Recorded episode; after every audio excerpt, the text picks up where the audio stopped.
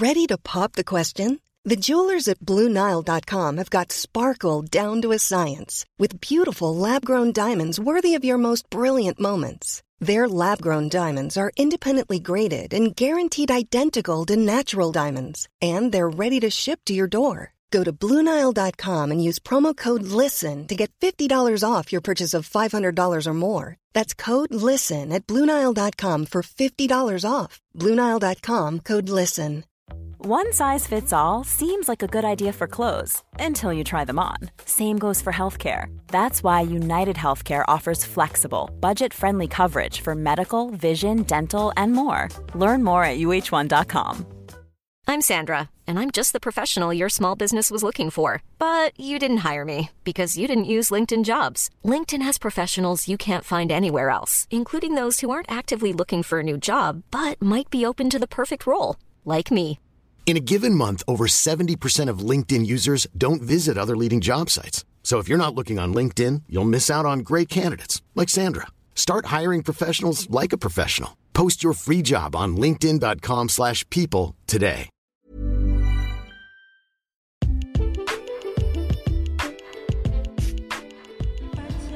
¿Cómo están mis médicos? Espero que muy bien.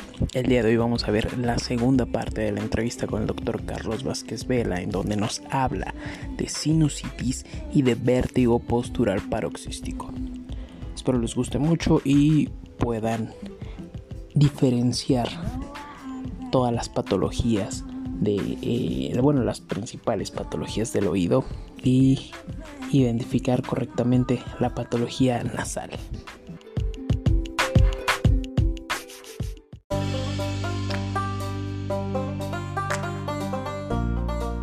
Ahorita ya cambiando un poquito de tema, eh, en cuanto a rhinosinusitis, ¿qué considera usted que es el factor más importante de la generación de la rhinosinusitis? ¿Y cuáles podrían ser algunos puntos clave de, la misma? Qué bueno que de hecho estamos, vamos a tocar este tema, porque de hecho yo siempre les digo que la rhinosinusitis se parece un chorro a la otitis eh, media, ¿no? Entonces, eh, así como hay rhinosinusitis eh, agudas y hay crónicas, también ya ven, ya lo tocamos en la otitis media también hay agudas y crónicas. Y, y les digo que se parecen porque en general el oído medio es una caverna, es, un, es, un, es un sitio en donde eh, está pues todo ahí, pues digamos, con apretado, solo tiene un sitio de drenaje. Eh, igual los senos paranasales tienen estos ostiums, que les decimos que son los hoyitos por donde sale la producción de moco que tienen constante. Y de hecho, si te fijas en la rhinosinusitis aguda, son los mismos tres bichos que tienen las otitis medias agudas, Claro. que son, como quedamos, eh, Moratícula catarralis, Streptococcus pneumoniae y eh, Hemophilus influenza. Y siempre les digo que ojo, hago mucho hincapié en hemófilos influenza, que no- es el no encapsulado, no es el tipo B que viene en la vacuna. No, ya hubiéramos visto un descenso de esta enfermedad, eh, porque la vacuna tiene el tipo B, ¿no? Entonces, bueno, un poco como comparando estas dos, eh, dos enfermedades, la rhinosinusitis aguda y la sinusitis aguda, tiene esos tres bichos, pero sí la verdad es que la mayoría de las sinusitis agudas son virales. Ahí sí, para, como les dije al principio, las medias agudas, la mayoría son bacterianas. Aquí en rhinosinusitis aguda son virales primero, por mucho. Y después pueden convertir- convertirse en bacterianas. Y yo siempre les digo que para motivos del examen tienen que preguntarse eh, dos cosas para sospechar en una bacteriana. Una es el tiempo. Que dure más de siete días una rhinosinusitis aguda, ya estás pensando en algo bacteriano. Eso es una.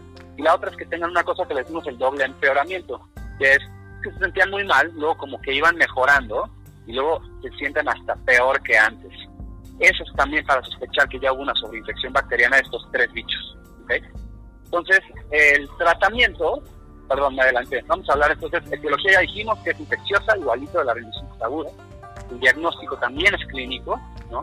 Eh, ustedes saben que hay criterios mayores y menores de sinusitis, eh, con que juntes dos mayores o uno mayor y dos menores, es más que suficiente para hacer un diagnóstico, y son muy fáciles. Ustedes ven la- las esas eh, como tablitas que vienen los síntomas de los sinusitis, que seguro se las saben, que ya saben, eh, que tengan eh, hifosmia, que tengan obstrucción nasal, que tengan una rinorrea purulenta, que tengan pesantez facial o dolor en la zona de, los, de proyección de los centros paranasales, tienen también a veces fiebre, tienen con todo lo que trae el síndrome febril, pueden tener también descarga retronasal, etcétera, ¿no? Y a veces los menores pues, pueden hablar de tos, dolor dental, etcétera. Entonces, la verdad es que con eso es más que suficiente. Si te asomas a la nariz, nariz perdón, a veces puedes ver ahí salida de pus dentro de los de la nariz y de los senos paranasales. Y el tratamiento, pues, la verdad es que pues, si tienes los mismos patógenos en una bacteria en la que media, el tratamiento es idéntico, pero sí les digo siempre que, que tengan como el, el, cuidado de que no siempre dan antibióticos en la rinosinusitis porque hay que eh, considerar que la mayoría son virales que se pueden dar nada más sintomáticos, aparte de, de inflamatorios que ustedes quieran, eh, paracetamol, ibuprofeno, etcétera, pueden también ayudarle al paciente con los nasales, ponerles un poquito de afrin antes de lavado nasal para que se desinflame un poco la nariz y puedan entrar mejor los, los lavados nasales. A veces también le pueden poner esteroide nasal, etcétera, como justo como para aliviar un poco los síntomas del paciente y que si pues, ocurren estas dos situaciones donde yo les platico que sospechan una bacteriana, pues deben hacerle antibiótico. No sé si hasta aquí vamos bien. Ok, doctor, sí, muy, muy bien. Perfecto. Y si quieren, aprovecho para, platicarles de la rinositis crónica, ¿no? Rinosinusitis crónica. Okay. Eh, igualito, voy a hacer idéntico el, la similitud con la media crónica, aquí cambiando de biología y ya no es infecciosa, sino inflamatoria otra vez, ¿no? Aquí igualito, al ser una caverna, se va, que puede tapar, por lo que ustedes me digan, por alergias, igual por reflujo incluso, por tabaquismo, por muchísimas cosas que se inflame la nariz eh, de manera crónica, pues se empieza a tapar, se empiezan a tapar los, los ostiums de los senos paranasales y eh, pues se acumula moco y empiezan a doler y a dar todos estos síntomas.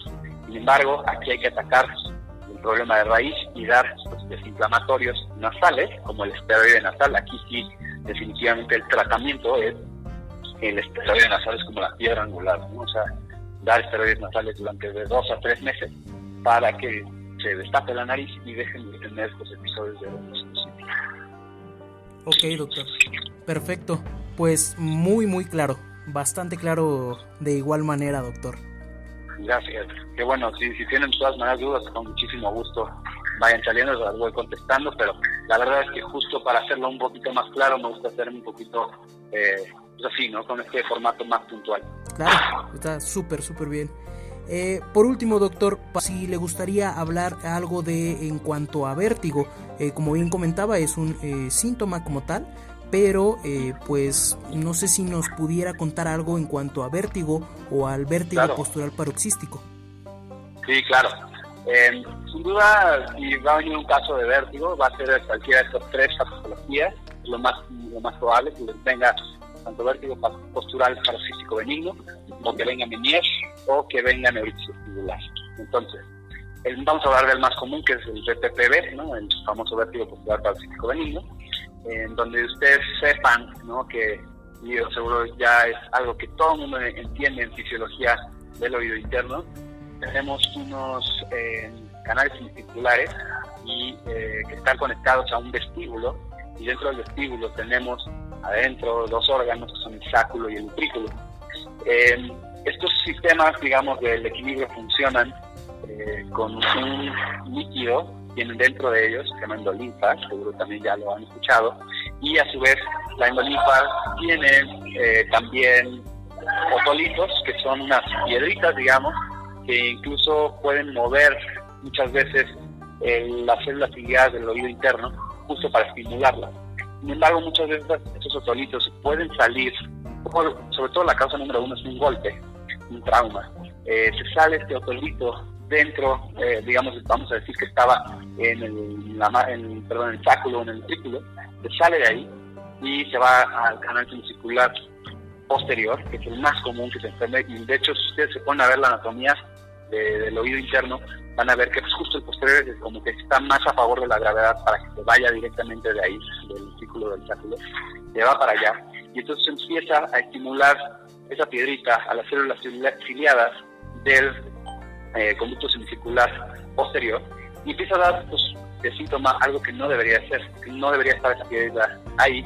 Tu cuerpo sabe, tus ojos saben que estás, digamos, eh, parado, sentado, también tu propiocepción lo sabe, pero el oído te está dando ahí como un cortocircuito y es cuando viene el vértigo como síntoma.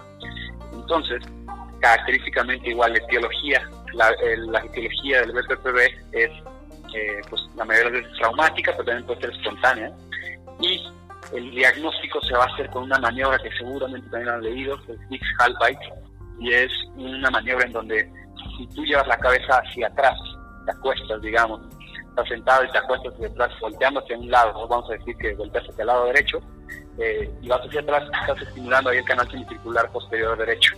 Y ahí lo que va a ocurrir es que va a empezar un nistagmo, eh, que va a durar segundos, que va a ser fatigable, decir, se va a quitar. Y eh, así es como se hace el diagnóstico en realidad. El tratamiento se hace con una reacomodación de esta piedrita que se llama maniobra de play. Lo que quieres es llevar esta piedrita que no debería estar ahí, a volverla a su lugar, ¿no? ahí al, al vestíbulo. Entonces, esta maniobra de play la, la realizas y te acomoda la piedrita. Hay videos incluso en YouTube que pueden ver con Lick Halpa que pone Netflix, que lo explica muy bien, muy visual, incluso con el nistagmo, con cómo se acomoda la piedrita y cómo te van viendo cómo se va volteando incluso ahí todo tu órgano del oído interno para explicarte cómo se va acomodando la piedrita. Entonces, eh, así, eso es como lo que les podían preguntar muy clave del BPPV. Y curiosamente, pues el BPPV no da ningún otro síntoma, ¿no? O sea, no da ningún síntoma auditivo ni nada así, porque solo es un problema del, eh, de la parte vestibular del oído interno. Claro. Sin embargo, sin embargo, si nos preguntan, por ejemplo, un caso de vértigo donde tenga algún otro síntoma, eh, por ejemplo, como que pierda audición, que tenga tinnitus, eh, y sobre todo que el vértigo dure más tiempo, porque el vértigo en general del BPPV es de segundos. En cambio, si les dice ya no, pues lleva minutos o, o horas tal vez, eh, y aparte tiene como hipoacusia, tiene fluctuaciones en la audición, que tenga tinnitus, que tenga plenitud oral, eso su, hay que sospechar mucho más Menier, ¿no?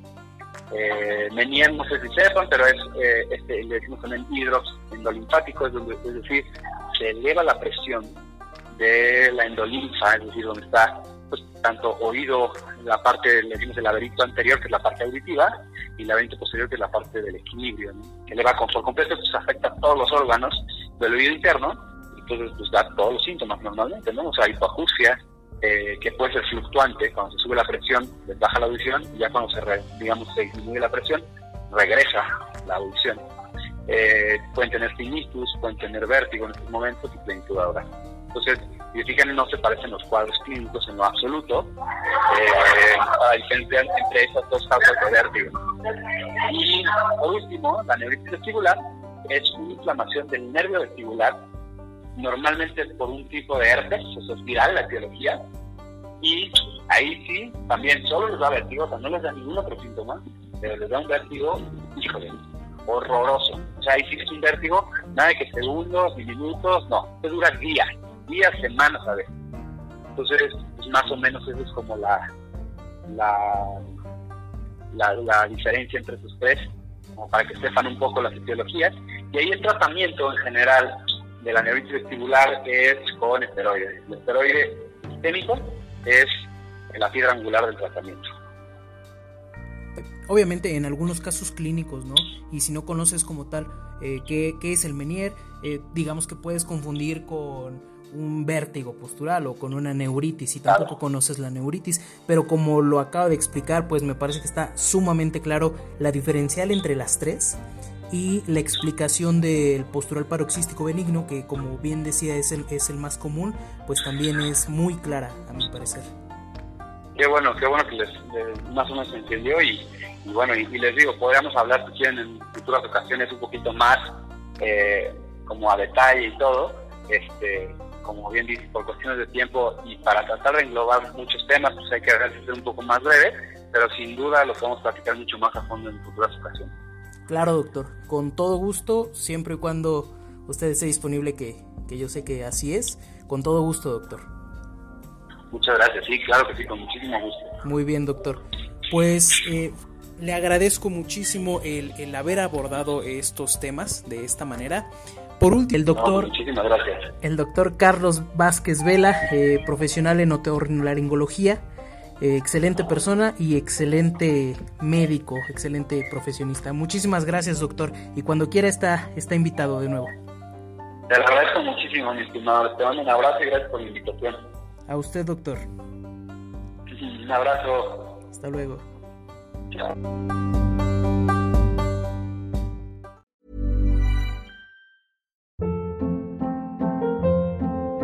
Hold up. What was that? Boring. No flavor. That was as bad as those leftovers you ate all week. Kiki Palmer here, and it's time to say hello to something fresh and guilt-free. Hello Fresh. Jazz up dinner with pecan-crusted chicken or garlic butter shrimp scampi. Now that's music to my mouth. Hello Fresh. Let's get this dinner party started. Discover all the delicious possibilities at hellofresh.com. How would you like to look five years younger? In a clinical study, people that had volume added with Juvederm Voluma XC in the cheeks perceived themselves as looking five years younger at six months after treatment. Look younger, feel like you. Add volume for lift and contour in the cheeks with Juvederm Voluma XC. Reverse signs of aging by adding volume to smooth laugh lines with Juvederm Volure XC. For important safety information and to find a licensed specialist, visit juvederm.com. That's J U V E D E R M.com. Not for people with severe allergic reactions, allergies to lidocaine, or the proteins used in Juvederm. Common side effects include injection site redness, swelling, pain, tenderness, firmness, lumps, bumps, bruising, discoloration, or itching. There's a risk of unintentional injection into a blood vessel, which can cause vision abnormalities, blindness, stroke, temporary scabs, or scarring. Talk to a licensed specialist to find out if it's right for you.